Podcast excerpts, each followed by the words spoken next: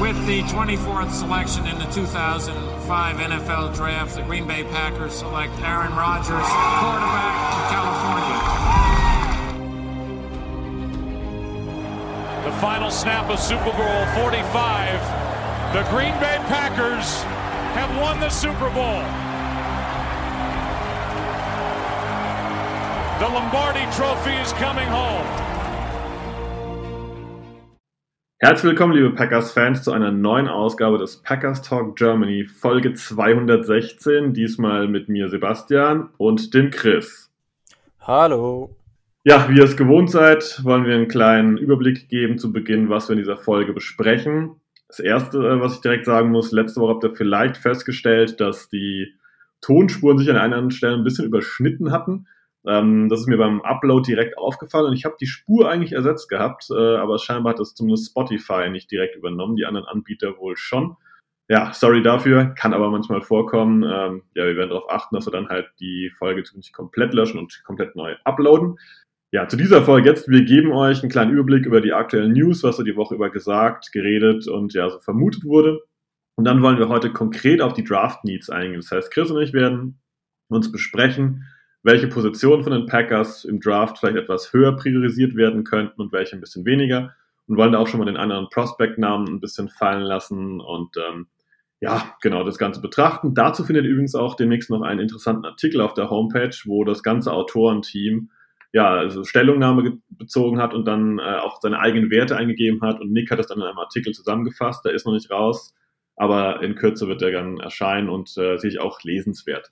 Ja, Chris, ähm, vielleicht kannst du uns mal ganz kurz aufklären, was im Moment mit äh, Keyshawn Nixon, dem Returner der Packers, so los ist, was die Packers da potenziell planen. Ja, genau. Jetzt zuletzt war ja vor ein paar Tagen das Annual Meeting, was jährlich stattfindet in der NFL zwischen Front Offices, Coaching Staffs und so weiter, wo alle so ein bisschen aufeinandertreffen in Arizona. Und da werden dann natürlich auch viele Pressekonferenzen, Interviews und so weiter geführt. Und da fiel dann äh, kurz von Lafleur auch der Gedanke, dass Keyshawn Nixon eventuell auch in der Offense mal ein, zwei Snaps sehen könnte. An sich definitiv ein interessanter Gedanke, weil Speed und generell so solche Gadget-Spieler auch als Cornerback durchaus ja auch zumindest mal ein Screen fangen können und da dann gefährlich sein können. Ähm, hat man zum, bei den Patriots zum Beispiel letztes Jahr gesehen, die das mit, ähm, mit ihrem Rookie Corner auch sehr, sehr erfolgreich gemacht haben. Und ja, bei nächsten wird es dann spannend zu sehen sein, wie, ob, ob, das tatsächlich überhaupt stattfindet oder ob und, und wie, inwiefern die Rolle dann sein wird, ob es nur wirklich ein, zwei Catches in der Saison sind oder ob er wirklich im, im Spiel dann auch so fünf Snaps sieht. Bin ich mal gespannt, wie kreativ Lafleur da wird. Ja, spannender Punkt auf jeden Fall. Die Patriots haben da Marcus Jones den Corner eingesetzt und der hat das auch teilweise wirklich sehr, sehr gut gemacht. Und ich kann es mir auch vorstellen, dass Keyshawn Nixon da dieses Feld vielleicht, auch wenn es kürzer ist als beim beim Return aber gut analysieren kann und da vielleicht einen anderen Weg findet. Spannender Punkt. Ähnlich interessant wird es die äh, Thematik ähm, Mason Crosby, wenn man die angeht, denn auch da hat äh, GM Brian Gutekunst etwas dazu gesagt. Und zwar, ähm, we would never close the door. We'll see where that goes. He had a good year this past year, aber sie sind finanziell auch ein bisschen limitiert und äh, dass sie never say never sagen würden. Also das ist so das erste Anzeichen, dass vielleicht Mason Crosby, wenn er zu viel verlangt, nicht zu den Packers zurückkehrt. Was hältst du davon, Chris? Ja, ich, also ich, wir haben ja schon öfter auch zum Ende der letzten Saison drüber gesprochen. Bei Crosby hat man halt schon gesehen, dass das, dass das Kicking Leg schon auch nachgelassen hat. Also die, gerade bei den Kickoffs und dann auch bei längeren 50 plus Yard Kicks hat man es schon gemerkt. Andererseits ist halt zumindest in meinen Augen der große Punkt, dass Crosby schon eine Packers-Legende ist. Ähm, und man damit zumindest jetzt nicht ganz, also ich fände es zumindest unglücklich, wenn da jetzt einfach so ein ganz harter Cut gesetzt wird, ohne vernünftigen Abschied. Andererseits ist das bei einem Kicker auch irgendwie schwierig, dann einen, einen guten Übergang als Abschied herzustellen. Deshalb, ich bin gespannt, wie die Situation gelöst wird, aber ja, ich denke, das ist im Moment fast 50-50, ob Crosby zurückkommt oder ob ein anderer Kicker also würde ich zumindest so einschätzen, Stand jetzt nächstes Jahr spielt. Ähm, ja, gibt für, gibt für beide Seiten definitiv Pro und Contra. Ich glaube, mir wäre es tatsächlich lieber, wenn die Packers da jetzt einigermaßen harmonisch dem ganzen Ende setzen, Crosby dann irgendwie noch ehren, da bekommen die mit Sicherheit was hin und dann etwas mehr, mehr ähm, Long Field Goal Gefährlichkeit reinzubringen als mit Crosby jetzt im letzten Jahr. Ja, sehr verständlich, sehr verständlich. Auf der anderen Seite, Crosby ist natürlich auch eine Legende. Aber ich glaube, das Schlimmste, was in Packers passieren könnte, ist, dass wir mit Crosby in die Saison gehen und dann ihn vielleicht in Woche 6, 7, 8 cutten müssen. Ich glaube, das ist halt so ein Zustand, den weder die Packers noch Crosby wollen. Einen anderen Zustand hat Matt LaFleur noch beschrieben, als er über Wide Receiver Romeo Dubs gesprochen hat. Ähm, ich glaube, da muss man jetzt direkt die, die Hoffnung ein bisschen wieder dämpfen. Denn er hat gesagt, he's got some Devonta Adams type movement skills. Also er, er hat das quasi so beschrieben, dass er durchaus sehen kann, dass Romeo Dubs einfach eine grundsätzliche Beweglichkeit hat, vielleicht auch die, die Routes entsprechend laufen kann, entsprechend quick ist. Äh, er hat, spricht selbst von diesem Twitch, den er äh, entsprechend hat, aber natürlich ähm, Bereiche, in denen er sich noch äh, verbessern muss. Ich finde, das ist äh, ein guter Vergleich. Auf der anderen Seite ist es natürlich immer schwierig, wenn man einen Viertrunden-Rookie dann mit jemandem vergleicht, der ein Top 3 Wide Receiver der letzten drei, vier, fünf Jahre war. Das ist ein sehr, sehr hoher Anspruch und ich kann euch nur raten, wenn Dubs sich weiter verbessert und weiter an seiner, ja, an seiner Zuverlässigkeit arbeitet, dann wird es ein guter Wide Receiver. Ob das ein Devonta Adams wird, das äh, ist schon sehr weit hergeholt. Ja, und das äh, selbst bei uns beiden, die definitiv nicht von Dubs Skillset überzeugt werden müssen. Äh, wir waren ja bekanntlich beide sehr, sehr hoch pre-Draft bei Dubs und haben uns sehr gefreut, dass er zu den Packers gekommen ist. Aber klar, also um, um Adams Niveau, sprich Top, teilweise Top 1 Wide Receiver in der NFL zu sein, ähm, das ist wahrscheinlich doch einigermaßen unwahrscheinlich, aber selbst wenn es in die Richtung geht, kann man mit dem, gerade wenn man betrachtet, dass es nur ein Viertrunden-Pick war, was investiert wurde, definitiv zufrieden sein. Freue ich mich sehr darauf, auf beide Second-Year Wide Receiver. Oder sogar alle drei, wenn wir Touré mit reinnehmen. Ähm, da kann man definitiv noch mit Entwicklung rechnen. Und auch noch ein Vergleich, den man hier an der Stelle, glaube ich, anbringen kann, war noch von Lafleur eine Aussage im, in einem Interview bezüglich Jordan Love, zu der ganzen Rogers-Situation, ähm, wo, wo Lafleur dann auch definitiv die Erwartungen nochmal so ein bisschen runtergeschraubt hat, die nach den vielen verwöhnten Packers-Fans, Jahren, die wir jetzt hatten, ähm, mit, mit Favre und dann jetzt erst recht mit Rogers, ähm, dass die Erwartungshaltung da sehr, sehr hoch ist, dass Love mit Sicherheit nicht einfach in die Fußstapfen eines ähm, viermaligen MVPs tritt und da jetzt auf Elite-Niveau spielt und ein Generation Talent einfach vergessen macht im Prinzip. Hat er also im Prinzip die Erwartung nochmal ein bisschen runtergesetzt, dass da wahrscheinlich auch um Love einfach ein bisschen gerade zum Saisonstart zu schützen. Ja, wenn wir bei Jordan Love sind, sind wir auch direkt bei seinem wahrscheinlichen Vorgänger, Aaron Rodgers. Da gab es die Woche auch sehr, sehr deutliche Kommentare. Und äh, GM Brian Gutekunst hat ganz klar gesagt, äh, oder vor allem der, der Aussage von Aaron Rodgers widersprochen, dass die Packers keinen Kontakt gesucht hatten. Er hat ganz klar gesagt, sie haben many times versucht, ihn zu erreichen und ähm, ja, sie haben kein Feedback von ihm bekommen und an irgendeinem Punkt hat dann Brian Gutekunst seinen Job tun müssen. Das heißt wahrscheinlich einfach rumfragen, ob jemand Interesse an ihm hat, weil er muss eben auch planen. Und er hat noch deutlich hinzugefügt, dass sie eigentlich ähm, ja darauf gespannt waren, die Konversationen zu beginnen, inwieweit Rogers in die Pläne der Packers äh, auf Hinblick der nächsten Saisons ja, äh, steht. Auch diese Gespräche hätten sich nie entwickelt und am Ende hätte nicht Rogers, sondern die, äh, ja, die Vertreter von Aaron Rogers gute Kunst darüber informiert, dass er zu den Jets äh, möchte. Und ähm, er hat nochmal betont, dass es erst schön gefunden hätte, wenn er eigentlich die Konversation direkt mit Rogers hätte aufnehmen können, aber diese Gespräche haben zwischen den beiden nie stattgefunden. Und wenn wir das jetzt mal so ein bisschen sacken lassen, kommen wir gleich auch zu der Sache mit den äh, New York Jets.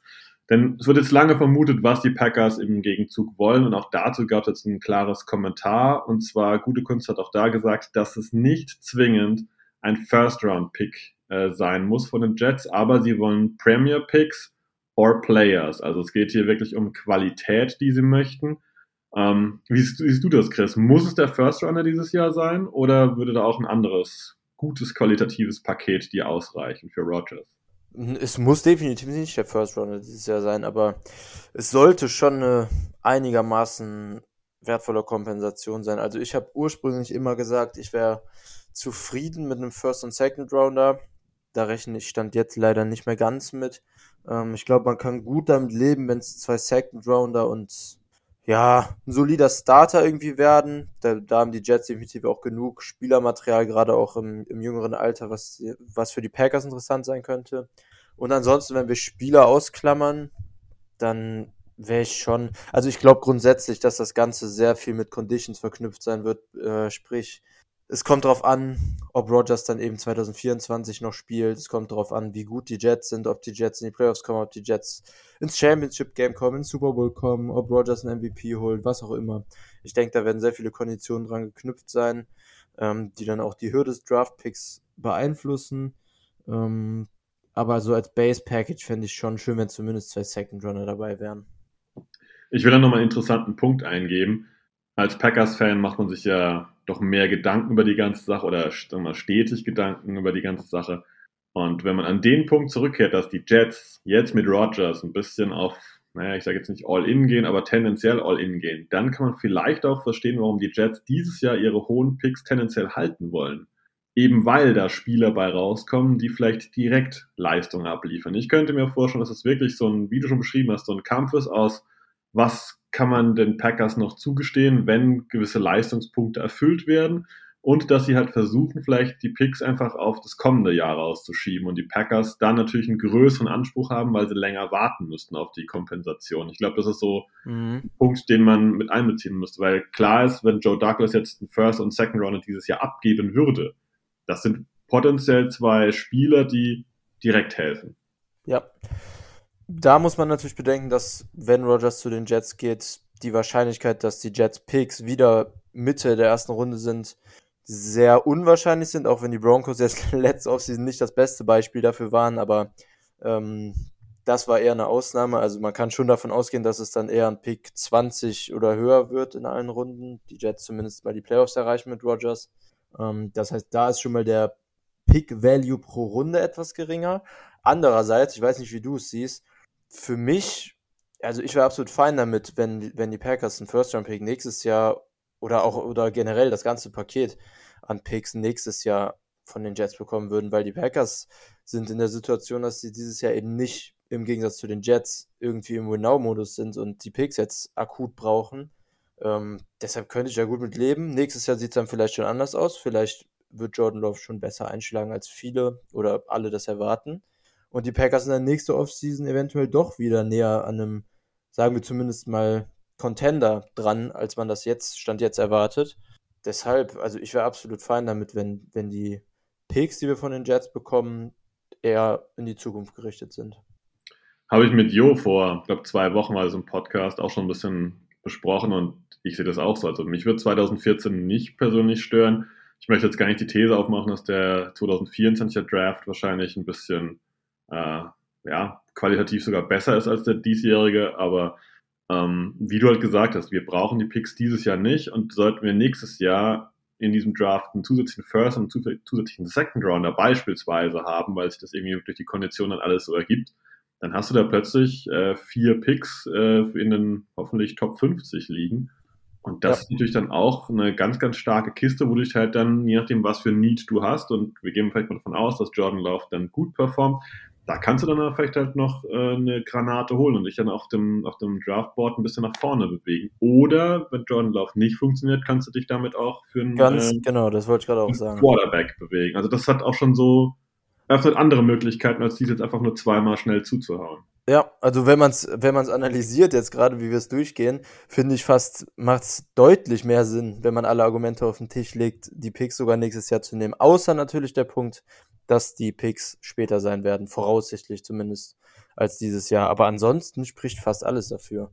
Gerade wenn man den Punkt mit Love noch mit rein und also, wie du sagst, wenn Love nicht funktioniert, wenn es doch deutlich schlechter ist als erwartet, gut, dann hast du halt Munition, um dann nächstes Jahr hochzugehen und da dann doch früh auf einen neuen Quarterback zu gehen. Also, es spricht schon echt sehr viel dafür, muss man sagen. Und äh, für die Leute, die vielleicht jetzt ein bisschen in den letzten Tagen habe ich ein paar Mal auf Twitter zumindest gesehen, ein paar Zweifler, ob der Trade jetzt irgendwie doch hakt, ob das Ganze durchgeht mit den Jets, weil es jetzt ein bisschen dauert. Ich glaube, da braucht man sich keine großen Sorgen machen. Der Owner der Jets Ähm, Woody Johnson hat sich jetzt auch bei diesem Annual Meeting hingestellt und im Prinzip durch seine Aussagen massiv Druck aufs Front Office ausgeübt. Also wenn der Owner sich hinstellt und sagt, dass es funktioniert, die Jets sind jetzt, äh, jetzt im Modus zu gewinnen, ähm, dann wird das Ding auch über die Bühne gehen. Ja, ganz genau. Was auch über die Bühne geht, ist jetzt gleich unser Draft Needs Talk. Ähm, wir haben vorher schon mal so einen Ticken verglichen. Wir wissen nicht alles voneinander, aber einen gewissen Teil.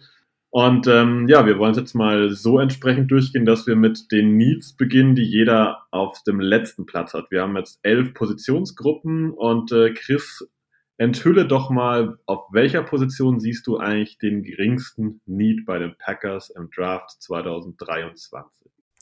Ja, keine große Überraschung, denke ich. Bei mir ist auf dem letzten Platz mit, ähm, mit, also wir haben eine Bewertung von 1 bis 10 pro Position gemacht, als Punkte. 1 ist quasi sehr, sehr niedriger Need, 10 ist extrem hoher Need und Linebacker habe ich tatsächlich auch mit einer 1 bewertet. Also da ähm, ich ganz kurz ein, das sind die mhm. Bewertungen, die dann äh, von allen Autoren bei Nick auch im Artikel auftauchen. Genau. Also da wird er das dann nochmal irgendwie verpackt bekommen. Wir zwei, wir äh, enthüllen die quasi im Podcast ein bisschen. Ja, genau. Ja, und der Linebacker mit einer 1. Ähm, vor ein paar Wochen hatten wir auch irgendeine Folge, ich glaube, es war ein Saisonabschluss, wo wir auch drüber geredet hatten. Und ja, wenn man drauf guckt, Quay Walker kommt in sein zweites Jahr als First-Round-Pick, wird definitiv gesetzt sein, trotz der kleineren Undiszipliniertheiten jetzt im Laufe der Saison. Ähm, mit riesen Upside, das war ja ohnehin klar, als er gedraftet wurde schon. Da sollte ein Sprung kommen, voraussichtlich. Gut, Campbell hat jetzt seinen, seinen teuren Vertrag dann letzte Offseason bekommen, wird 2027 erst Free Agent. Kann man, glaube ich, auch ziemlich sicher von ausgehen, dass er nächstes Jahr noch da ist. Ähm, auch wenn die Leistung jetzt 2022 natürlich schon ein Break war zu dem, was er 21 geliefert hat, aber auch das 21 ein Outlier war, war ja zu befürchten, wenn man die Karriere vorher betrachtet hat. Und dann haben wir unser Starting Linebacker Duo. Packers spielen ja ohnehin quasi gar kein Base, das heißt drei Linebacker stehen quasi nie auf dem Feld. Und wenn man dann noch auf den ersten Backup guckt mit McDuffie, finde ich, kann man da als Linebacker 3, falls einer von den beiden sich mal verletzt, auch sehr, sehr gut mit leben. Dahinter wird es dann natürlich ein bisschen dünner. Ähm, da kann es definitiv sein, dass da alleine Dev-technisch Late-Round-Picks reinfließen. Aber zum jetzigen Stand der Offseason ist keine Position ähm, Dev-technisch super besetzt, meiner Meinung nach. Und da ist Linebacker für mich schon nicht klar, weil eine andere Position auch noch sehr niedrig ist, aber schon für mich der niedrigste Need im Roster. Ja, da gehe ich voll mit. Äh, ich habe Linebacker mit einer 2 bewertet, aber da hätte ich auch die 1 hinschreiben. Ich habe es eine, ich eine 2 genommen, weil du hast das am Ende deiner Bewertung schon gesagt, da will ich gar nicht viel hinzufügen. Nach McDuffie ist vielleicht ein Loch. Ja, man hat jetzt Eric Wilson äh, nochmal resigned, der aber hauptsächlich im Special Team gespielt hat ja, man könnte sagen, dass die Packers sich vielleicht um eine Nummer 4 kümmern sollten oder jemand, der vielleicht auf dem Practice Squad eine kleine Perspektive hat, auf Dauer so eine Death-Rolle einzunehmen, aber ähm, viel mehr Need sehe ich da ehrlich gesagt nicht. Und den Rest hat der Chris eigentlich gut beschrieben. Dann würde ich mal weitermachen mit der nächsten Position, die ich dann äh, als meine zweitniedrigste bewertet habe. Und da werfe ich mal die Running Backs ein. Die habe ich mit einer 3 bewertet, nur weil wir haben Aaron Jones, wir haben AJ Dillon. Ja, und äh, der dritte Running Back ist bei den Packers aktuell ein Spot, der eigentlich kaum das Feld sieht und da sehe ich keinen großen Need. Und ich glaube, dass dann Undrafted Free Agent genauso reichen würde wie irgendwie ein ganz günstiger Veteran oder halt einfach weiter Patrick Taylor beispielsweise. Ja, auch bei mir tatsächlich Running Back mit einer 2, also du bist ja, glaube ich, mit einer 3, ne? Hast du gesagt? Ja, korrekt, 3. Okay, auch, also bei mir sogar dann wieder noch eins niedriger, aber auf derselben Platzierung im Prinzip. Ja, nicht viel hinzuzufügen. Vielleicht bei Dylan kann man den Punkt machen, dass er jetzt nach der Saison ausläuft. Und da bin ich mir nicht sicher, ob die Pegasus ihn verlängern. Ähm, bei Jones kam ja jetzt gerade noch der, das, äh, der, den, wie heißt, fällt das deutsche Wort gerade nicht ein, ähm, er nimmt weniger Gehalt, sagen wir es so. Den, den Paycut. Paycut. Das englische Wort ist mir nämlich auch nicht eingefallen, danke. Ähm, der ist ja jetzt gerade erst kürzlich gekommen, das heißt bis 2024 ist das, oder zumindest jetzt nächste Saison mit seinen 8 Millionen, wo das ja jetzt drauf gedrückt wurde, ähm, wird er definitiv noch da sein. Danach in der Offseason mit seinem Capit von 17 Millionen kann man nochmal schauen, ist er dann auch schon 30, was für ein Running Back auch schon relativ alt ist. Aber bei Running Back bin ich eben auch der Meinung, dass das keine Position ist, wo Rookies lange an die NFL herangeführt werden müssen. Sprich, man muss nicht dieses Jahr einen Running Back draften, damit der nächstes Jahr dann im Prinzip ein Jahr lernen konnte und dann für Dylan oder Jones oder beide übernimmt, da kann man dann auch einen Rookie auf der Position meiner Meinung nach ohne große Lernkurve reinwerfen. Ja. Und auffällig, dass wir auf den, auf den beiden Positionen, wo die Packers zwar auch gut besetzt sind, aber dazu kommt noch, denke ich, dass Linebacker und Running Back eben auch, ja, ohne es äh, wenig wertschätzen zu wollen, aber auch einfach heutzutage in der NFL nicht die wertvollsten Positionen an sich sind, wenn man aufs Spielgeschehen guckt. Und da muss man dann eben auch nicht konstant Premium-Picks für investieren, meine Meinung. Absolut. Ich will noch ein Detail hinzufügen.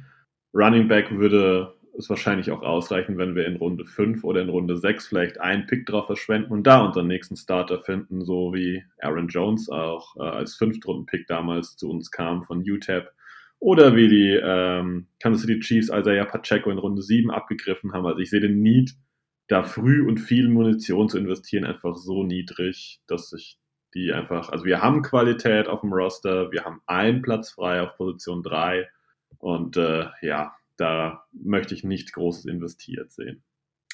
So, Chris, dann bist du jetzt wieder an der Reihe. Wer ist denn bei dir der, oder welche Position ist der drittniedrigste Need? Da kommt jetzt bei mir eine Position, wo ich weiß, dass du deutlich höher bist.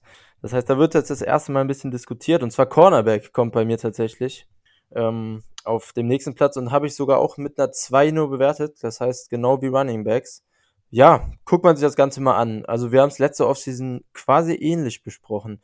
Es hat sich nicht großartig was geändert. Jair, Douglas, Stokes, die ganz klaren Top 3.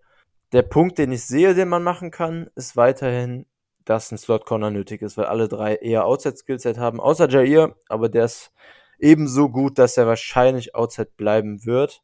Ja gut, dahinter dev-technisch definitiv, aber auch da, äh, John Charles kommt jetzt ins dritte Jahr, nächstens theoretisch, da dem im Slot nicht so schlecht gefallen hat. Und die Packers haben auch noch viele jetzt im Roster gehalten. Benji Franklin, Keandre Thomas, die jetzt letztes Jahr immer so ein bisschen im Practice Squad unterwegs waren. Ähm, Corey Valentine unter anderem auch, der während der Saison gesigned wurde, ehemalig von den Giants. Und es ist eine Premium-Position, das ist ein Argument, was ich auch sehe. Aber ich denke, wenn man so eine klare Top 3 hat, wie die Packers im Moment haben, dann würde ich ungerne, vor allem dazu noch gesagt, alle drei sind noch jung. Ich, Douglas ist der älteste mit 27, äh, Jay ist 26, Stokes ist sogar nur 24. Also ich würde ungern Tag 1 oder Tag 2 Pick, zumindest dieses Jahr in Cornerback investieren. Ähm, auch wenn Stokes jetzt natürlich von einer schweren Verletzung zurückkommt und man nie genau weiß, wie sich das auswirkt nach einer guten Rookie-Saison. Aber da habe ich zumindest Vertrauen, dass da jetzt kein großer Leistungsbruch kommt. Ja, und dann hat man, dann sehe ich vielleicht nächsten etwas positiver als, als andere im Slot. Das kann sein, dass ich deshalb den Need ein bisschen niedriger ansetze. Aber dieses Jahr würde ich bei Cornerback, deshalb habe ich es auch nur mit einer 2 bewertet, echt noch nicht besonders hoch reingehen.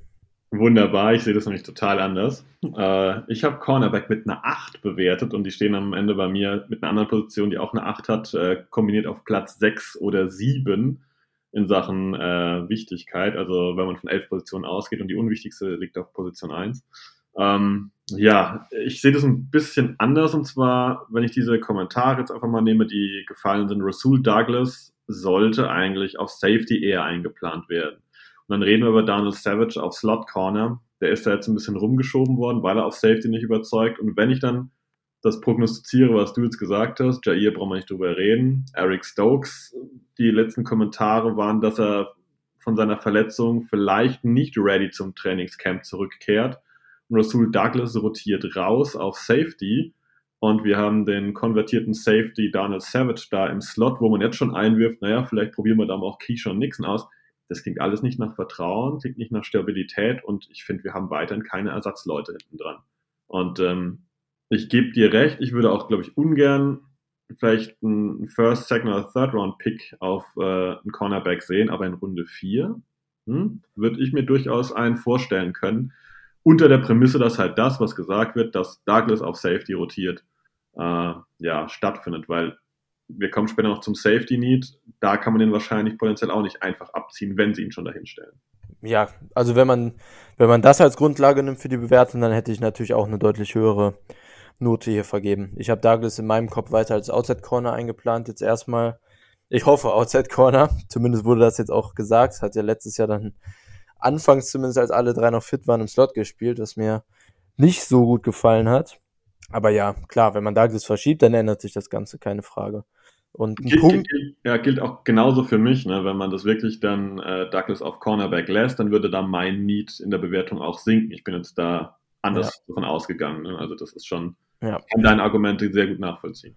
Was zumindest auch deine, deine hohe Benotung noch ein bisschen pushen würde, denke ich, ist, dass die Cornerback-Klasse, wir kommen bestimmt noch auf ein paar Namen im Laufe der Folge auf verschiedenen Positionen zu sprechen, aber die Cornerback-Klasse an sich ist dieses Jahr definitiv auch eine der, der besten Positionen im Draft. Das heißt, in der Hinsicht kann man da schon auch ähm, viel Qualität, falls es dann doch an Tag 1 oder 2 passieren sollte, mitnehmen.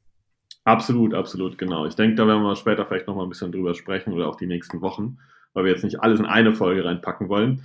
Ich mache mal mit meiner Position 3 weiter und ich glaube, da haben wir den nächsten kleinen äh, Diskussionspunkt. Ich habe auf Position 3 ähm, die Interior O-Line stehen, die ich mit einer 3 nur bewertet habe.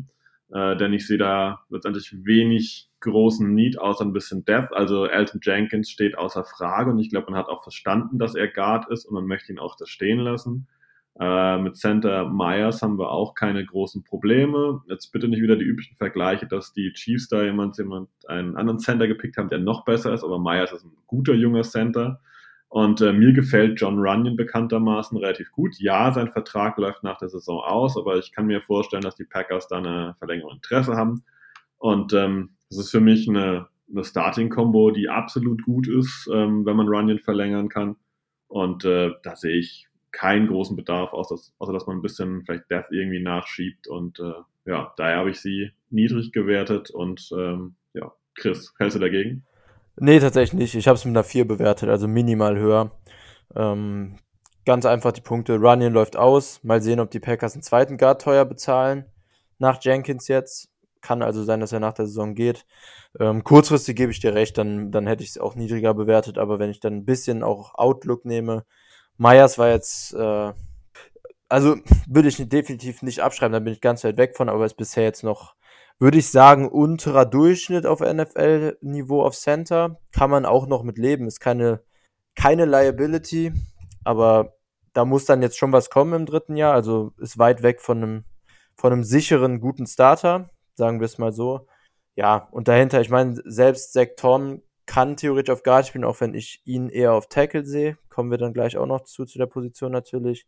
Ähm, und dann auch Sean Ryan theoretisch noch da, der letztes Jahr ja sogar an, in Runde 3 gedraftet wurde und quasi gar nicht gespielt hat, jetzt in seiner Rookie-Saison. Da sollte zumindest auch, hoffe ich mal, ein bisschen was kommen. Ähm, heißt grundsätzlich gehe ich da, gehe ich da mit dir. Wäre auch jetzt meine nächste Position im Ranking gewesen, meine 4. Das heißt, du darfst dann mit deiner, mit deiner vierten niedrigsten Position weitermachen. Okay, dann meine vierte niedrigste Position ist Quarterback die ich mit einer 5 bewertet habe. Denn äh, ich gehe einfach davon aus, dass Aaron Rodgers getradet wird und dann haben wir Jordan Love, der ist jetzt schon klar als Starter benannt worden und ich glaube, dass die Packers da was tun müssen, aber eben halt nicht allzu früh. Ich denke, wenn die Packers in Runde 5, in Runde 6, ja, ich weiß, Stand jetzt haben sie keinen 6-Runden-Pick, aber wir wissen alle, wie das am Draft abläuft. Das geht rucki zucki, dass man da hoch oder runter tradet. Wenn sie in der Region einen Quarterback äh, ziehen, der einfach vielleicht ähm, ja, sich noch ein bisschen entwickeln kann und dann vielleicht in zwei, drei Jahren solider Backup ist. Sowas kann ich mir total gut vorstellen, dass die Packers sowas tun und da sehe ich auch ein bisschen Need, weil ich glaube, Danny Edling, der im Moment der zweite Quarterback auf dem Roster ist, der ist es nicht.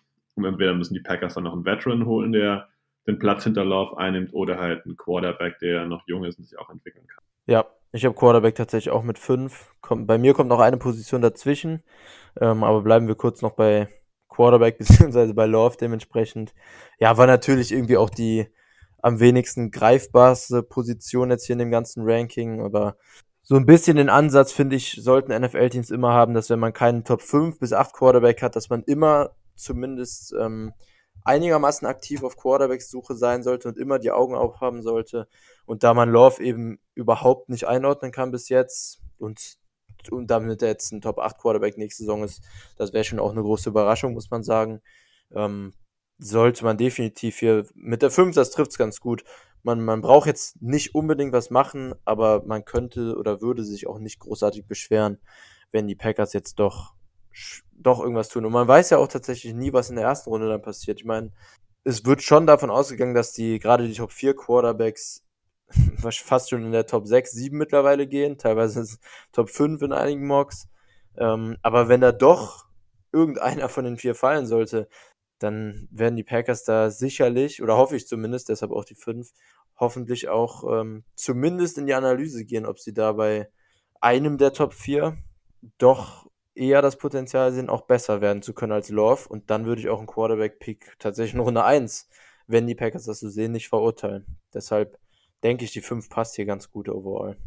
Ja, spannender Punkt. Äh, in Runde 1 glaube ich dieses Jahr tendenziell eher nicht, aber du hast das Szenario schon beschrieben. Wenn die Packers davon überzeugt sind, dann sollten sie das genauso tun, wie sie damals den Pick für Love gemacht haben, als Aaron Rodgers noch auf dem Roster, auf dem Roster. Ja, genau. Ähm, Wo sie ja sogar hochgegangen sind. Ja, genau. Das ist äh, genauso legitim, so hart wie das klingt, auch wenn Love dann bei den Packers nie einen Shot bekommen hat, aber das ist Teil dieses NFL-Geschäfts. Ja, das wäre nicht zu romantisch. Äh, ja, genau.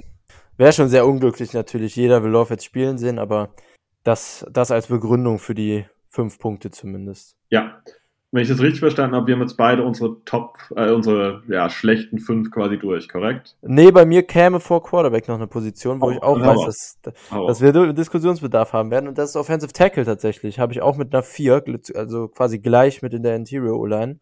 Ähm, die zweite High-Value-Position nach Cornerback, wo ich jetzt deutlich niedriger bin als du, auch relativ interessant. Ja, wo fängt man am besten an? Also, wenn man das Starting-Lineup anguckt, denke ich, im, im Short Term kann ich meinen Punkt ganz gut vertreten. Bakhtiari und auf der anderen Seite der Nyman plus Zach Tom dahinter, den ich Pre-Draft mochte und auch die Ansätze, die er zumindest letztes Jahr als Rookie gezeigt hat, ähm, auf Right Tackle gerade mir gefallen haben. Das heißt, die Top 3 ähm, gefallen mir bei den Packers ganz gut. Rashid Walker ist da noch dahinter. Okay, Siebtrunden-Pick jetzt letztes Jahr gewesen. Bisschen als Mini-Stil gegolten, aber hat man jetzt natürlich dann in der Rookie-Saison gar nicht gesehen. Dahinter wird es dünn, keine Frage. Aber ich habe es ja auch immerhin noch mit einer 4 bewertet und ich denke, dass der große Unterschied zu einer höheren Punktzahl, die einige mit Sicherheit auch auf Tackle bei den Packers sehen werden, ist, dass ich noch ein bisschen mehr Vertrauen habe in die, in die Leistung von Bakhtiari und dass ich nicht glaube, dass Bakhtiari jetzt von der Klippe fällt im nächsten Jahr, auch wenn er schon 32 jetzt in der kommenden Saison ist, ähm, was bei Tackles finde ich aber noch nicht so ausschlaggebend ist wie auf anderen Positionen. Es gibt viele Tackles in der NFL, die auch in ihren Mitte 30ern noch auf Elite-Niveau spielen. Ähm, klar, Bakhtiari kommt von, von einer, nicht nur einer, sondern jetzt mehreren verletzungsgeplagten Jahren wieder. Ähm, aber hat mir auch letzte Saison, wenn er gespielt hat, gut gefallen. War jetzt nicht so, dass er da, dass da ein klarer Break zu merken war, fand ich. Und äh, ja, Naimes ist dann jetzt eben unter seinem Tender. Könnte auch nach der Saison weg sein. Also wenn man auf die auf Long Term guckt, gerade auch mit Capit von Bakhtiari, was, wo du dann mit Sicherheit gleich drauf kommen wirst, ähm, kann man da definitiv einen Case für machen. Aber ich habe eben nur die vier vergeben, weil ich jetzt im, mit Blick auf die nächste Saison und dann auch mit Hoffnung darauf, dass Bakhtiari noch zumindest zwei Jahre danach im Tank hat auf gutem Niveau, und Nyman sich auch nochmal entwickelt und vielleicht auch bei den Packers bleibt, plus Sektom dahinter, sehe ich das Ganze tatsächlich dann nur mit einer Punktzahl von 4 und wird da, abgesehen davon, dass man, dass man sagt, dass man auf Tackle immer investieren kann, jetzt aus Need-Perspektive Tackle echt nicht so hochsetzen. Da muss ich voll dagegen halten. Ich habe die Offensive Tackle mit einer 9 bewertet und denke dran, 10 ist der höchste Punkt, den man bewerten kann. Du hast einen Teil der Argumente schon genannt. Ähm, ich fasse es einfach nochmal zusammen. David Bakhtiari wird dann äh, 32 in der gelaufenen Saison sein. Das heißt, ja, es gibt Tackle, die spielen mit Mitte, Ende 30 da auch noch sehr, sehr gut und das traue ich ihm potenziell auch zu. Aber du hast schon die Verletzung erwähnt und er hat einen Cap-Hit von 40 Millionen nächstes Jahr. Also der hat jetzt eine Steigerung äh, von, ich glaube, von 21 auf 40 Millionen. Wenn man ihn cutten würde nach der Saison, hätte er für die Packers nur ein Dead Cap von 19 Millionen. Das heißt, man würde da deutlich Platz generieren. Ja, die Packers könnten ihn verlängern. Würde aber wahrscheinlich wieder zugunsten von, äh, ja, auf Kosten, besser gesagt, von, von Void Years oder was auch immer gehen, dass man versucht, diesen Capital deutlich zu drücken. Da ist die Frage, spielt Bakhtiari weiter auf dem Elite-Level? Bleibt er gesund? Das sind einige Fragezeichen, die bei ihm einfach da im Spiel sind. Zusätzlich, wenn man seinen Vertrag anpasst, weil ich gehe von aus, dass man ihn mit 40 Millionen Cap-Hit nicht behält, sondern dass da auf jeden Fall irgendwas passiert, entweder der Cut oder ein Restructure. Ja, äh, Josh Niederman hat auch jetzt wieder nur den Tender für ein Jahr. Den muss man nächstes Jahr dann auch bezahlen, wenn er dieses Jahr durchstartet. Und wir haben eben von gesagt bei den Guards, John Runyon wird Free Agent. Das heißt, man hätte drei Starter in der O-Line, die man nächstes Jahr bezahlt. Das klingt für mich sehr, sehr Packers-unlike. Zach Tom, ja, hat gut performt, aber es gab auch eine klare Metric zu sehen, also eine klare Bewertung, dass er dieses Jahr mit die leichtesten Assignments, also die leichtesten Aufgaben hatte und oft Hilfe bekommen hat. Also ich sehe da eine Gemengelage einfach, die aus meiner Sicht relativ deutlich macht, dass die Packers da potenziell irgendwas tun. Vielleicht ist es mit Running auf Guard, aber ich kann mir vorstellen, dass vielleicht äh, Josh Nischman keinen noch größeren Vertrag bekommt, als er jetzt mit einem Tender erhalten hat. Und ähm, dass die Packers da was tun. Und es wäre auch typisch Packers, wenn sie eben einen Tackle relativ früh nehmen, vielleicht Runde 2, vielleicht sogar in Runde 1 und den dann entsprechend entwickeln und ähm, dann halt entweder links oder rechts nächstes Jahr dann einsetzen, je nachdem, ob man Bakhtiari behält oder vielleicht Josh Nischman und dass Zach Tom vielleicht dann einfach die Luxus Nummer 3 Lösung bleibt.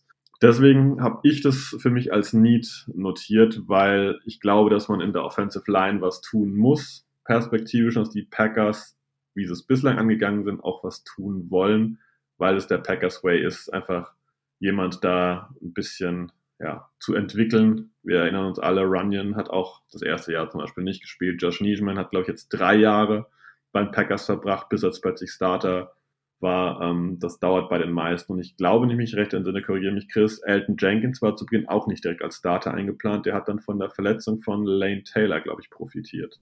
Ja, genau. Aber ich glaube relativ früh in seiner Rookie-Saison. Irgendwie Week 3, Week 4. Ja, genau. Aber wer weiß, wie das gewesen wäre ohne die Verletzung von Lane Taylor. Ja, genau. Das stimmt. Ja, Genau, das, das ist irgendwie hoch priorisiert. Ja. Aber ich gebe dir auch recht, wenn man auf den jetzigen Punkt schaut, wie die Line jetzt da steht, ist der Need vielleicht nicht so hoch. Kommt wahrscheinlich, ich sag mal, runter auf so eine Philosophie-Sache, oder?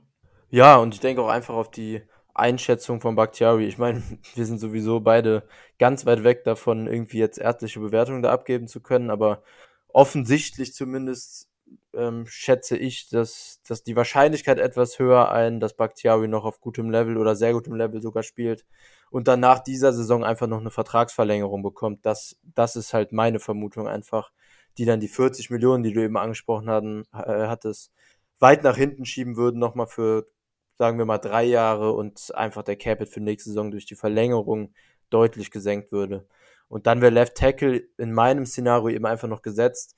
Und ähm, dann hätte ich halt auf der anderen Seite noch einen auslaufenden Nyman, der vielleicht gehalten wird und ansonsten sagt Tom plus kommen da aus diesen Möglichkeiten was zu tun.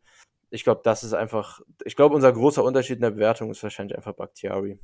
Ja, Bakhtiari und dieses Vertragsding ist halt einfach, was damit ja. so zusammenhängt. Aber das ist, wie du erwähnt hast, wir sind super weit weg. Das ist nicht zu antizipieren. Das ist einfach äh, Kaffeesatzleserei und das bringt uns, glaube ich, hier allen nicht viel weiter. Ähm, wenn du deine 5 durch hast, dann fehlt bei mir noch die 5. Und das ist die Position Wide Receiver, die ich zwar nur auf Position 5 am Ende liegen habe, aber mit einer 7 bewertet habe. Also ich sehe da schon noch deutlich Need, dass die Packers was tun. Chris, du hast sie wahrscheinlich höher. Was wären denn die Argumente dafür, dass die Packers noch deutlicher bei den Wide Receiver was tun müssen? Ich habe es höher. Ich habe es mit einer 9 bewertet. Ähm, hinter zwei anderen Positionen, die ich mit einer 10 habe. Also auf Platz 3 im Prinzip die Wide Receiver. Ähm, ja, kann man, ich meine, ich habe eben noch gesagt, ich bin großer Fan von Dubs Pre-Draft gewesen, das hat sich nicht geändert. Ähm, Watson hat sogar positiv überrascht, in meinen Augen. Hat mehr gemacht als Rookie, als man erwartet hat, weil er eher so ein bisschen als Projekt galt. Dahinter wird es natürlich echt super dünn. Touré als Siebtrunden-Pick, äh, ja, hatte Mini-Flashes, aber ich glaube, da braucht man nicht zu viel erwarten für den, für den weiteren Verlauf jetzt erstmal. Und dann kommt Jeff Cotton, äh, Bo Melton, der letztes Jahr bei den Seahawks im Practice Squad war. Ähm, ja, auch ein kleinerer, schnellerer Receiver, aber nicht zu Unrecht auch undrafted gegangen und dann quasi keine Spielzeit in seiner Rookie-Season bekommen. Also da, auch wenn man den Pre-Draft vielleicht ein bisschen höher hatte, muss man da, glaube ich, die Erwartungen schon runterschrauben jetzt nach der Rookie-Saison. Und wenn man sich das Ganze anguckt, erstens unfassbar jung, 25 ist, ist der älteste im Right Receiver Core. Ähm, da hilft natürlich jetzt ein weiterer Rookie, was das Alter angeht, nicht großartig weiter. Aber wenn man die Qualität reinnimmt, und für mich der größte Punkt ist einfach, dass ich jetzt in der potenziell nur einen Saison, in der Love sich jetzt zeigen darf, was ja durchaus sein kann, dass ich da schon gerne sehr gute Umstände hätte und nicht Love mit, ja, keine Ahnung, wo rankt man das Packers Wide Receiver Core stand jetzt? Wahrscheinlich schon Bottom 5, Bottom 7, wenn man es gut meint, NFL-weit, ähm, mit Dubs und Watson als Wide Receiver 1 und 2 würde ich ungern sehen, dass Love da jetzt mit einer zwar guten O-Line, die wir wahrscheinlich haben werden in Pass Protection, aber mit sehr überschaubaren Waffen in die Saison geht, mit sehr jungen Waffen dann auch noch. Ähm, ich hätte sehr gerne, dass er da schon ein Arsenal hat, wo er nicht unbedingt alles auch aus eigener Hand kreieren muss, wo viel auch über Scheme gehen kann, viel auch über die Qualität der Receiver, die dann auch mal mehr Contested Catches gewinnen, mehr Tight Window, also ähm, knappe Passfenster-Catches machen ähm, und auch einfach mehr Separation kreieren. Also Watson ist ja zumindest vertikal gut, was Separation kreieren angeht und bei, bei Play Action, Crossing Routes und sowas, aber auch kein, kein Route Runner zumindest, der jetzt viel Separation kreiert.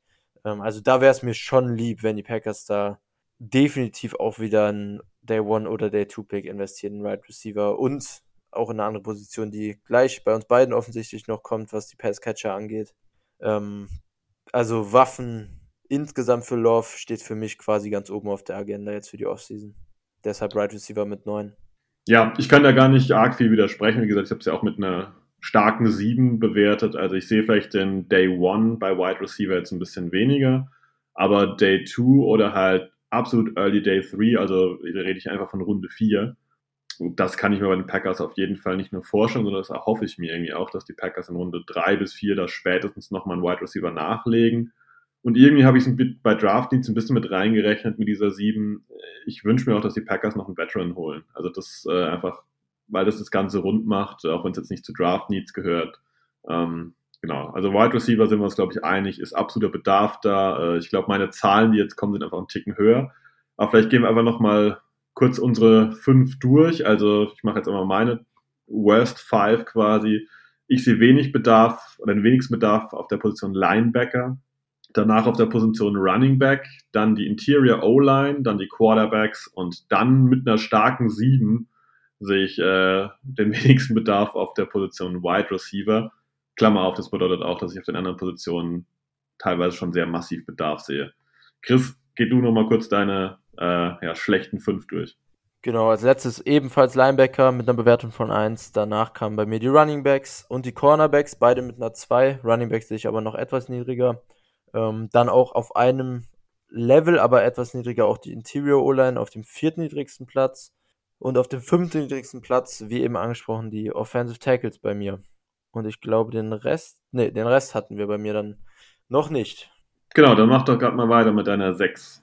Okay, danach käme bei mir mit 6 Punkten. Ich glaube, insgesamt äh, kann man sagen, dass du die Punkte ein bisschen höher verteilt hast. Halt, äh, du siehst anscheinend Needs deutlich auf, also auf vielen Positionen höher als ich. Ich habe quasi keine Bitte. Ja, also ich habe die Bewertung 2, 3, 3, 5 und dann auf Position 5 geht's los mit 7. ja, okay. 7, 8, 8 und so weiter. Ja, das, ich habe ja. kein Need oder absoluter Need. Ach, ich habe gerade natürlich die Quarterbacks vergessen bei meiner Aufzählung. Die kommen natürlich noch über den beiden O-Line-Positionen, die, die habe ich gerade vergessen. Klar.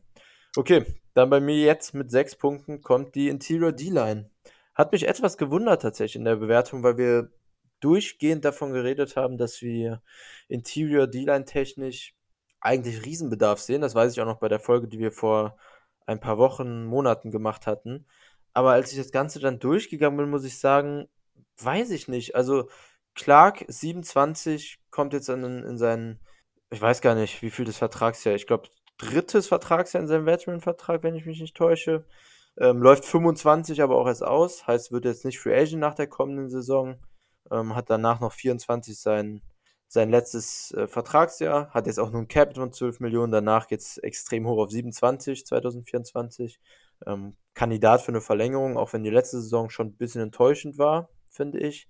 Aber gerade Wyatt gibt mir Hoffnung, weil Wyatt wurde zwar super wenig eingesetzt jetzt in seiner Rookie-Saison, hat aber in den Einsätzen, die er gehabt hat, gerade als Pass-Rusher, echt sehr, sehr gute Flashes gehabt. Und ich glaube schon, dass Clark und Wyatt nächstes Jahr das vom Snap-Count dominante Duo sein werden. Ähm, Im Gegensatz zur letzten Saison. Auch einfach Laurie ist jetzt gegangen. Ähm, Jaron Reed ist weg, das heißt, da werden klar Plätze einfach frei. Und irgendwas hat offensichtlich das Coaching-Staff letztes Jahr abgehalten davon, Wyatt mehr Snaps zu geben, obwohl er gut aussah in den wenigen Snaps. Und ich denke, dass das jetzt sich klar ändern wird dieses Jahr. Und gerade als Pass-Rush-Duo, denke ich, können Clark und Wyatt da über die Mitte auch echt gut für, für Chaos sorgen. Ja, dahinter haben wir dann Jonathan Ford, der jetzt ähm, in sein zweites Rookie-Vertragsjahr kommt, Siebtrunden-Pick, schon eher ein klarer Run-Stuffer und auch Terrell Slayton und Chris Slayton ähm, sind wohl eher in die Kategorie zu packen, wobei Chris Slayton ja in der, in der Preseason jetzt vergangenes Jahr gar nicht mal so schlecht als Passrusher war, aber dann doch nur im Practice Squad gelandet ist letztendlich. Also ich habe es ja auch mit einer 6 bewertet. Ich wäre nicht abgeneigt, da sagen wir an Tag 2, Anfang Runde 3 irgendwie was zu machen oder man kann ja auch nie bewerten, wie das Board fällt, wenn da, wenn von den Top Defensive Tackle Prospects natürlich dann irgendeiner weiter fällt als gedacht, dann habe ich auch nichts dagegen, da dann früher was zu investieren. Aber im Vergleich mit den anderen Positionen, die ich höher habe, sehe ich tatsächlich Defensive Tackle gar nicht mehr so hoch, wie ich das erwartet hatte. Einfach weil wir da ein relativ gutes Starting Duo schon haben und wie eben bei den Linebackern angesprochen, einfach nicht so viel auch mit, mit drei äh, Down-Linemen spielen, außer bei Early Downs. Und da sind dann eben auch Runstuffer wie Slayton und Ford für mich ausreichend. Also Dev ist benötigt, keine Frage. Ähm, aber ich brauche in der Spitze weniger Qualität, als ich das angenommen hatte. Ja, kann ich absolut verstehen und ich glaube, ich gehe es auch ein Stückchen mit, weil ich habe es jetzt auch zwar mit einer 8 bewertet, aber am Ende halt doch nur geteilt mit Cornerback auf Platz 6, 7 stehen. Ähm, das Einzige, was mich so ein bisschen wackeln lässt, einfach, äh, Devonta Wyatt hat mir auch gefallen in seinen äh, limitierten Snaps, aber ich habe da halt sehr wenig von gesehen. Und insgesamt ist die Tiefe für mich einfach so, dass wenn Kenny Clark was hätte, eine Verletzung, dass wir dann halt wirklich im Prinzip von einer fast leeren Defensive Line reden, wenn Wyatt vielleicht doch mal phasenweise ein bisschen struggelt, weil dann ist einfach gar nichts mehr da. Und daher wünsche ich mir, dass da etwas passiert muss ja fast ein bisschen kombinieren mit Wide Receiver. Mir reicht auch ein Veteran und wenn man ja. da dann einfach nur noch mit einem Late Rounder äh, für Death sorgt, dann ist das für mich auch völlig in Ordnung. Also ich würde diese, diesen Need kann ich nicht ganz loslösen von, dass da vielleicht auch ein Veteran kommt. Also ja, genau, das ist so meine Argumentlage für Defensive Line. Entweder Veteran und relativ spät was oder ich würde mir vielleicht dann ähm, ja, einen Fünftrunden-Pick in die Positionsgruppe wünschen. Ja, ja, gerade das mit dem Veteran. Also ich denke, wenn man sich das anguckt, ähm, Clark der Einzige in der Gruppe, der überhaupt einen Veteran-Vertrag hat. Wyatt, Jonathan Ford, äh, Terrell Slayton, Chris Slayton, alle, alle in ihren Rookie-Verträgen. Da kann definitiv ein bisschen Erfahrung nicht schaden. Und ich meine, mit Reed, Reed ist nicht eingeschlagen letztes Jahr, aber hat schon signifikant Snaps gespielt bei den Packers und war solide zumindest. Ähm, und gerade bei so Veteran Defensive Tackles, die jetzt noch auf dem Markt sind, ähm, die dann durchaus auch, auch Upgrades bei den Packers darstellen würden auf, auf Defensive Tackle 3, 4.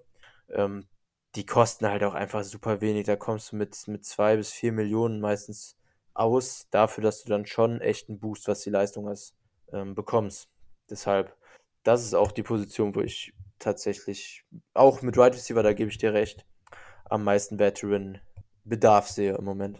Ja, genau. Und wenn man den Veteran-Bedarf halt nicht decken würde, warum auch immer, dann würde ich mir halt im Draft was erwünschen, weil irgendwie muss da was passieren. Also das sind so zwei Positionen, wo ich sage, da könnte noch ein massives Draft-Need-Downgrade stattfinden, wenn die Packers da was irgendwie an der Leine haben oder vielleicht im Trade für Aaron Rodgers was zurückkommt, was auch immer. Das ist äh, noch ein bisschen fluide. Ähm, dann solltest vielleicht du mal weitermachen mit deiner Position Nummer 7, müsste das sein. Yes. Bei mir kommt dann die die Fortführung quasi der Defensive Tackles, und zwar mit den Edges. Bin ich mit sieben Punkten letztendlich gegangen. Ähm, auch da, jetzt sind wir schon im höheren Punktebereich. Ähm, das heißt, das ist die viert wichtigste, viert, äh, vierthöchste Position, was den Need angeht für die Packers. Diese Offseason in meinen Augen. Und ja, Rushan Gary kommt zurück von der Verletzung.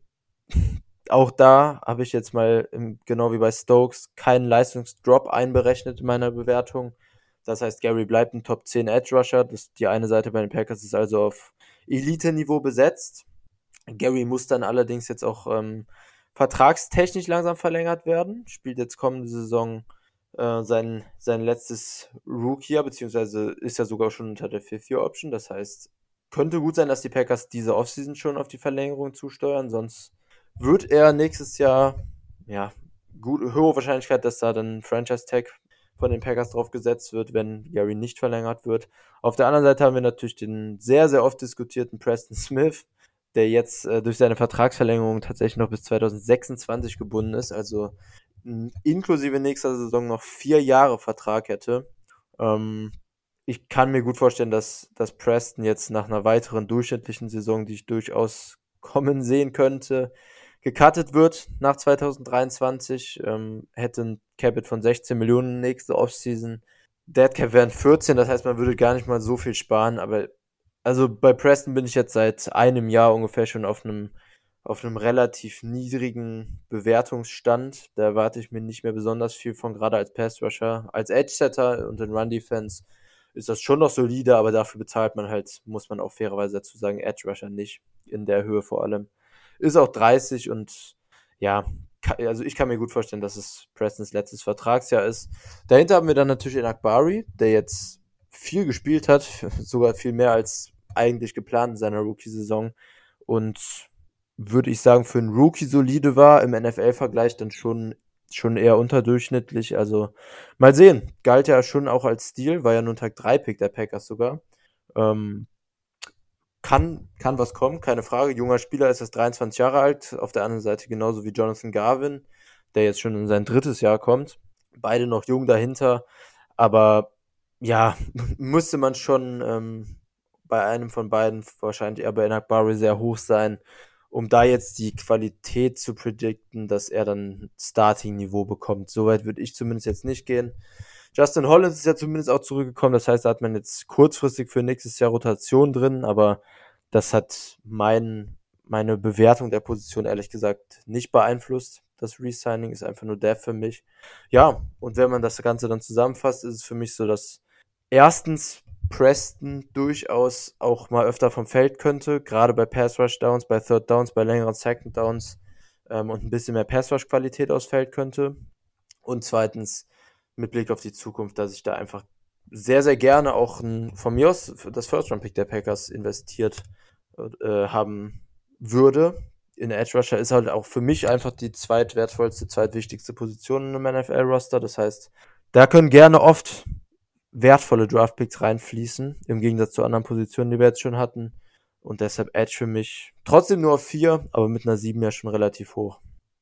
Ja, ich habe die Edge bei mir auf Position 2 stehen. Äh, du hast viele Argumente schon genannt. Ich sehe es ein bisschen dringender einfach. Ich sehe Preston Smith nicht mehr so performen. Ich sehe den Packers Way Edge packen, äh, Edge picken und dann erstmal äh, ja, auf den äh, Ersatzposten quasi packen auf Spot 3 bis 4 limitierte Snaps geben, entwickeln und nächstes Jahr dann äh, Preston Smith ersetzen. Und wie du gesagt hast, Kingsley Enagbari schätze ich sehr, ob der Startermaterial ist oder einfach nur eine gute Nummer drei. Finde ich jetzt einfach noch viel zu äh, schwer zu bewerten. Man hofft natürlich immer drauf, dass alle Starter werden und alle richtig gut werden, aber ein bisschen Realismus ist manchmal da auch angebracht. Daher habe ich Edge relativ hoch und ähm, bei mir auf Position drei. Ja, die anderen Positionen, die wurden bei mir schon genannt. Ähm, Position 6 waren bei mir die Cornerbacks mit einer 8, 7 die Defensive Line mit einer 8 und äh, dann die Position 8 waren die Offensive Tackle mit einer 9. Ähm, hast du noch eine Position offen, bevor wir zu den Top 2 kommen, Chris? Nee, bei mir käme auch nur Right Receiver, wo wir schon drüber gesprochen haben, mit einer 9 auf Platz 3. Das heißt, bei uns beiden ist die, sind die Top 2 dann noch übrig. Oder? Wobei, nee, bei Richtig. dir. Richtig, nee, ich habe auch alles genannt. Ähm, dann würde ich sagen, die können wir fast kombiniert machen, weil ich habe die im Prinzip geteilt auf Platz 1 ähm, mit Same. einem Need von 10, Thailand und Safety. Ja. Äh, ja, ich mache aber mal einen kurzen Rundumschlag und du lieferst ein paar Argumente dann. Thailand Room, Tyler Davis ist im Moment da und mit Josiah DeGuara der Thailand, der auf H-Back spielt. Ansonsten ist der Raum komplett leer. Wir besitzen keinen Thailand. Ähnlich sieht es auf Safety aus. Adrian Amos ist weg. Donald Savage wird äh, auf Cornerback tendenziell scheinbar versetzt. Vielleicht Rasul Douglas auf Safety hinten rausgeschoben. Man hat Rudy Ford, der als Notfall Nummer zwei ordentlich gespielt hat, immerhin resigned. Jetzt hat man Tavarius Moore geholt, der schon mal für die 49ers ein unterdurchschnittlicher äh, Starter war oder gestartet hat zumindest, ähm, verpflichtet. Aber wir reden hier davon, dass auf Safety keine Nummer eins da ist und eigentlich vielleicht gehofft wird, dass Rasul Douglas als Nummer zwei auf Safety funktionieren kann. Ja, beides absolut riesen Needs, ob wir das über Free Agency oder über die ähm, äh, Draft sprechen, ist relativ wurscht. Da ist ganz klarer Need da. Ja, ich finde auch, da kann man gar nicht groß analysieren oder so. Auf beiden Positionen sind im Prinzip zwei Spots, wo man Starter braucht. Also auf Thailand kannst du jetzt, also meiner Meinung nach kannst du auch nicht einfach einen Thailand jetzt holen, der dann ein Starter ist und dahinter mit Tyler Davis auf zwei in die Saison gehen, der dann in 12 Personnel durchgehend auf dem Feld steht. Du brauchst in meinen Augen das Thailand 1 und Thailand 2. Für Safety gilt das gleiche. Da ein bisschen weniger drastisch, weil zumindest, also ich bin bei Savage mittlerweile auch sehr niedrig, aber zumindest hätte man da, falls Savage dann doch auf Safety bleibt und nicht in den Slot geht dauerhaft, noch einen, der, sagen wir, Starting Experience zumindest hat und dann müsste dann nicht Vernon Scott mit Jonathan Ford auf Safety spielen. Aber also bei Savage bin ich, wie gesagt, so niedrig, dass ich auch auf Safety sage, wir brauchen zwei Starter. Ja, und auf Safety mit zwei Rookie-Startern reinzugehen, fände ich schon sehr riskant, auch wenn es immer schön ist, junge Spieler zu haben, aber auf einer Position, die quasi per Name schon dafür sorgen soll, dass die, dass die Defense abgesichert ist im Run-Game und im Pass-Game, hätte ich zumindest einen Veteran und auch da, wie in der Interior-D-Line eben, kriegt man viele solide Starting Safeties, die spielen können, für jetzt und für den jetzigen Stand der Free Agency echt wenig Geld. Also da kann ich mir vorstellen, holen die Packers einen Rookie und einen Veteran. Auf Thailand wird es mich nicht so sehr stören, wenn da zwei jüngere Spieler spielen, auch zwei Rookies. Ähm, aber ich glaube, also so einen Thailand Room wie die Packers ihn Stand jetzt haben, vor allem wenn ich Deguara einfach mal rausrechne, der halt, wie du gesagt hast, einfach kein Thailand ist in unserem Scheme, habe ich, glaube ich, seit ich Football gucke in der NFL noch nicht gesehen. Ähm, ja, was also man muss noch mal hinzufügen, wer uns lange genug hört, weiß auch, dass Tyler Davis die meisten Special Team Snaps gespielt hat. Der hat ja. Thailand hinten dran stehen, aber sieht da kaum Snaps und musste eigentlich als Definition ST für Special Team hinten dran stehen. Also im Prinzip ist man da ganz leer. Ja, ich glaube, du hast eben gar nicht angesprochen. Wir haben noch die zwei Kollegen auf ihren äh, Future Contracts hier. Nick Bugemos und Austin Allen. Ja, wunderbar. Wir wissen alle, was mit denen passiert. ja, so stehen wir Stand jetzt da. Viel mehr Ausführungen habe ich auch nicht. Auch beides mit 10, beides mit, mit Multiple Startern als Need. Ja, kann man natürlich im Draft nicht decken, ist allen bewusst. Wir haben nur limitierte Anzahl an Day 1 und Day 2 Picks und ähm, Day 3 Picks starten in der Regel nicht, auch wenn das bei den beiden Positionen jetzt gar nicht mehr ausgeschlossen werden kann, wenn man sich die mal anguckt. Ja, und dann mal sehen. Also zumindest die Thailand-Klasse ist ja sehr gut besetzt. Gerade wenn man sich die letzten enttäuschenden Jahre anguckt, kann man da zumindest echt gut was machen. Auch Anfang Tag 3, denke ich mal noch. Auch viele Spieler, die mir, mir persönlich gefallen für die Packers. Ähm, auf Safety habe ich persönlich jetzt noch nicht gescoutet. Die kommen bei mir mal als letztes. Da weiß ich nur vom Lesen, wie die Klasse ist. Deshalb kann ich ja keine persönliche Meinung geben. Kannst du ja kurz mal was zu sagen? Ähm, ja, Safety-Klasse ist nicht unbedingt dolle dieses Jahr. Ähm, okay. Es gibt einen, der als Safety beschrieben wird, da habe ich letzte Woche, glaube ich, schon drüber gesprochen, oder vorletzte Woche, Brian Branch. Der ist ein Slot-Corner. Punkt. Und ich habe ihn bei mir mittlerweile auch auf Cornerback gelistet, weil er wird auf NFL-Niveau kein Safety spielen. Ja, es gibt so fünf, sechs Leute, die sind in dem Bereich drin, äh, in Runde zwei. Vielleicht geht einer in Runde eins über den Tisch, aber ähm, ich nehme mal die Namen, die ihr mal gehört habt. Antonio Johnson, Sidney Brown, Jordan Battle, J.L. Skinner, Christopher Smith, Jamie Robinson, vielleicht noch Ronnie Hickman und vielleicht äh, Daniel Scott, der bei der Combine überzeugt. Das sind so die Namen, die die besseren Safety sind. Ähm, mir persönlich Sidney Brown, Jordan Battle finde ich, wären legitim in Runde 2.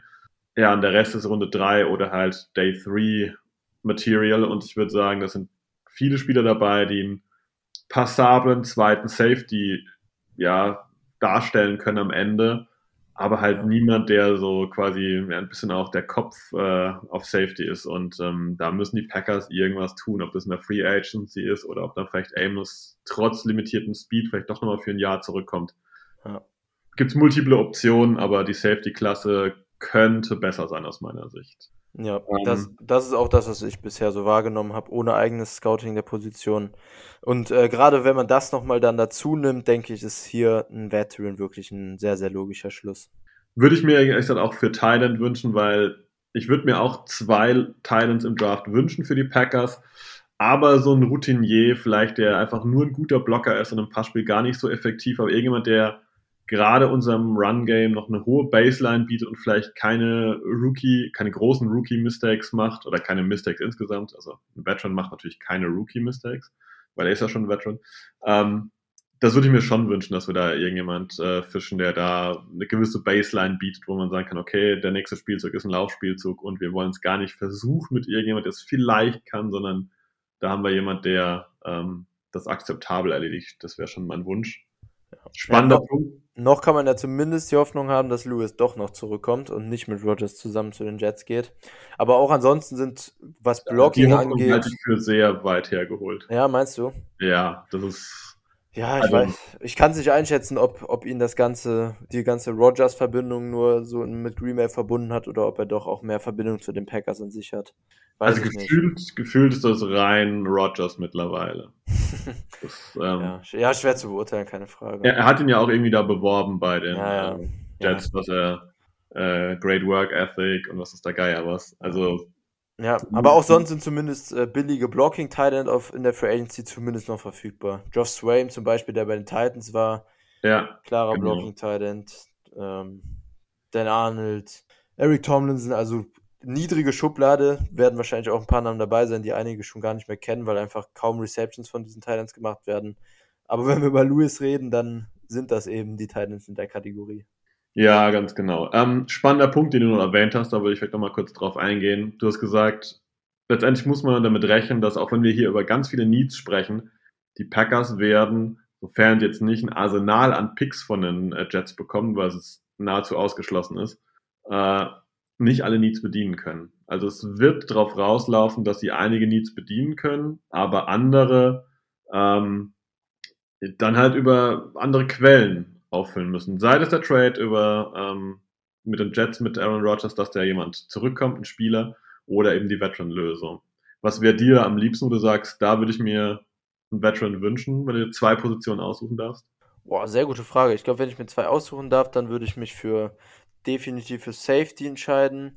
Ja, und an sich hätte ich gerne einen Right Receiver gehabt, aber der Markt war ja wirklich super überschaubar an der Spitze und jetzt kriegt man auch keine keine High-End-Qualität mehr in der Free Agency und ich will jetzt nicht für einen Wide Receiver teuer traden.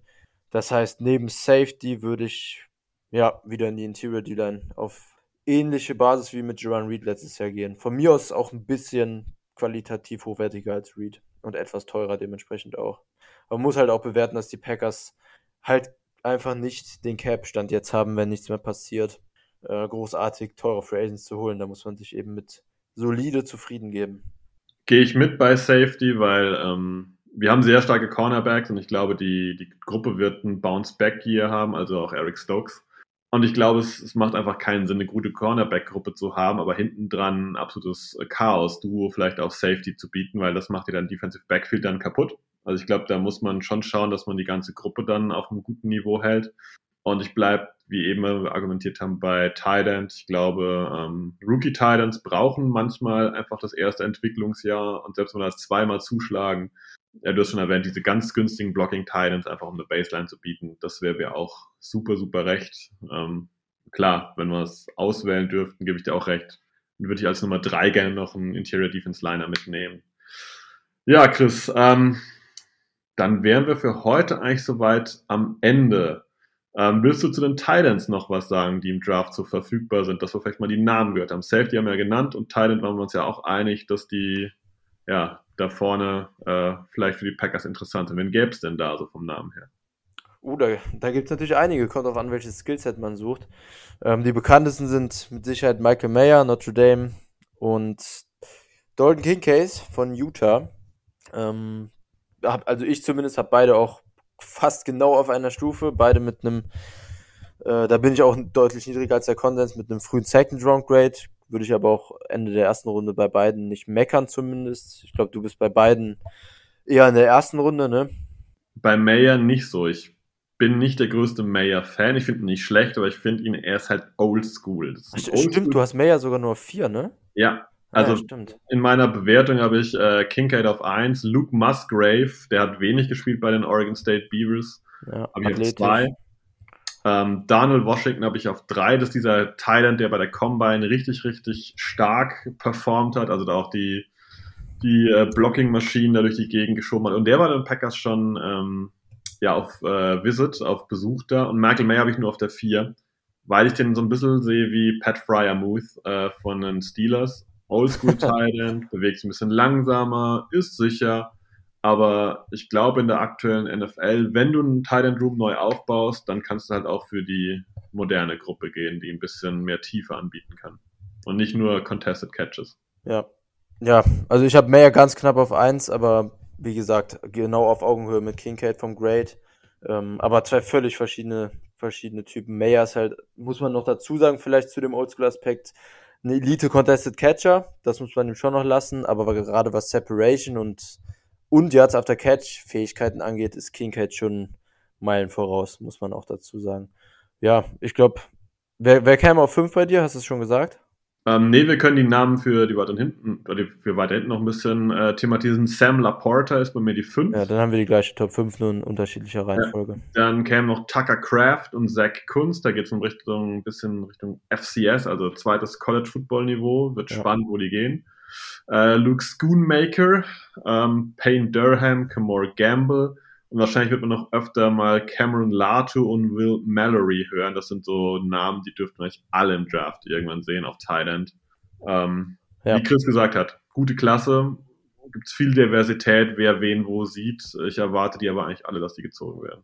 Ja, bin froh, dass du mal einen meiner oder quasi meinen Titan My Guy zusammen mit äh, Sconemaker, den ich auch ganz gerne mag, nicht genannt hast, und zwar Luke Weil oder Luke Wiley, ich weiß gar nicht, wie man ihn genau ausspricht, von Cincinnati. Josh. Den Josh Wiley. Äh, Josh, sorry. Ja. Luke Sconemaker. Ähm, den mag ich ganz gerne noch, den habe ich auch auf der 7 tatsächlich in, innerhalb meiner Top 10. Ähm, auch, auch großgewachsener Tight der so ein bisschen Allround-Skillset hat, aber mir gerade on the Move echt gut gefallen hat. Deshalb habe ich den ein bisschen höher. Ähm, ja, aber äh, also sozusagen zusammenfassend, denke ich, kann man sagen, oder zumindest meiner Meinung nach ist es so, dass viele Titans sich hier so im Runde 3 bis 4 Bereich vom Value bewegen und das auch so die Range ist, wo ich sehr gerne hätte, dass die Packers zuschlagen. Gerne auch per Double, Double Punch sozusagen, dass da zwei Draft Picks rein investiert werden, hätte ich absolut nichts gegen, ähm, weil ich finde, dass hier dieses Jahr definitiv der Value der Titan Klasse liegt. Da gibt es sehr viel zu holen. Ja, genau. Ich habe letztes Mal schon erwähnt, äh, trotz aller Thailand-Liebe, ich sehe keinen in Runde 1 an Pick 15 für die Packers. Gehe ich mit. Wenn Top Thailand in Runde 2 noch da ist, do it. Also wenn der Kincaid, Washington, Mayer oder ähm, Musgrave rumliegt, do it in Runde 2. Ansonsten sehe ich eigentlich genug Wert in Laporta, Craft, Kunz, äh, Schoonmaker oder was auch immer in Runde 3 bis 4. Und wie du gesagt hast, Double Down vielleicht in Runde 7 nochmal irgendeinen mitnehmen. Da gibt es auch noch äh, aus meiner Sicht spannende Leute. Noah Jindorf zum Beispiel. Ähm, das kann man ganz spät dann machen. Fände ich auch super die Lösung. Ähm, ja. Wird ein bisschen das Draftboard, habe ich das Gefühl, so entscheiden, was die Packers da machen können. Ja. Aber Runde 1, nee. 15, nee, nein, nein. Sehe ich an 15 auch den Value. Selbst bei Kincaid und Mayer nicht. Ja, und bei Kincaid werdet ihr oft irgendwie einen Vergleich Richtung Travis Kelsey lesen es gibt einen Travis Kelce und es gibt 20 davon, denen hat man das auch schon nachgesagt, die es nicht gepackt haben. Vielleicht ist Kincaid der eine, der es dann jetzt wieder schafft, aber ich würde es an 15 nicht riskieren im Bereich der Packers. Wie Chris gesagt hat, das ist alles sowas Ende Runde 1 bis äh, Runde 2. Und 15 ist von Ende Runde 1 einfach zu weit weg und ich möchte nicht, dass die Packers so weit runter traden. Ich hätte, wenn sie runtergehen, aus meiner Sicht 20 okay, aber bitte nicht ja. an 29 oder so irgendwas. Das ist da ist zu viel Value geht dieses Jahr verloren, weil der Draft aus meiner Sicht, oder das kannst du irgendwann was zu sagen, top-heavy noch ein bisschen ist. Vorne ist noch ganz okay und dann fällt das Niveau irgendwann doch schon deutlich ab. Ja, sehe ich genauso. Und Kincaid ist, glaube ich, so viel Kelsey wie Kalijah Cansey Aaron Donald wird. Sehr gut. Falls ihr Kalijah Cansey noch nicht gehört habt, das ist ein Defensive Tackle, der dieses Jahr auch verfügbar ist. Äh, ja, um den ranken sich auch Gerüchte, weil seine Maßwerte genauso wie Aaron Donald sind. Also ungefähr so groß, ungefähr so breit und so weiter und so fort. Ähm, ja, und ja. sogar gleiches College, ne? Ich glaube, ja, genau. Also äh, ist eher so ein Scherz, dass man sagt, hier, da kommt der nächste Aaron Donald. Ne? Also das ist ähm, möglich, aber sehr unwahrscheinlich. Ja. So, ich würde vorschlagen, wir machen für die Woche einen Deckel drauf und wir steigen nächste Woche vielleicht nochmal ein bisschen konkreter ein. Vielleicht haben wir da auch schon die nächsten News zu Aaron Rodgers. Ich sage danke fürs Zuhören und äh, haut gerne euer Feedback raus, eure Liste, wie ihr die Needs seht. Und wie gesagt, ja, wenn nochmal der Artikel kommt, lest ihn und äh, Feedback gerne. Go Pack Go. Go Pack Go.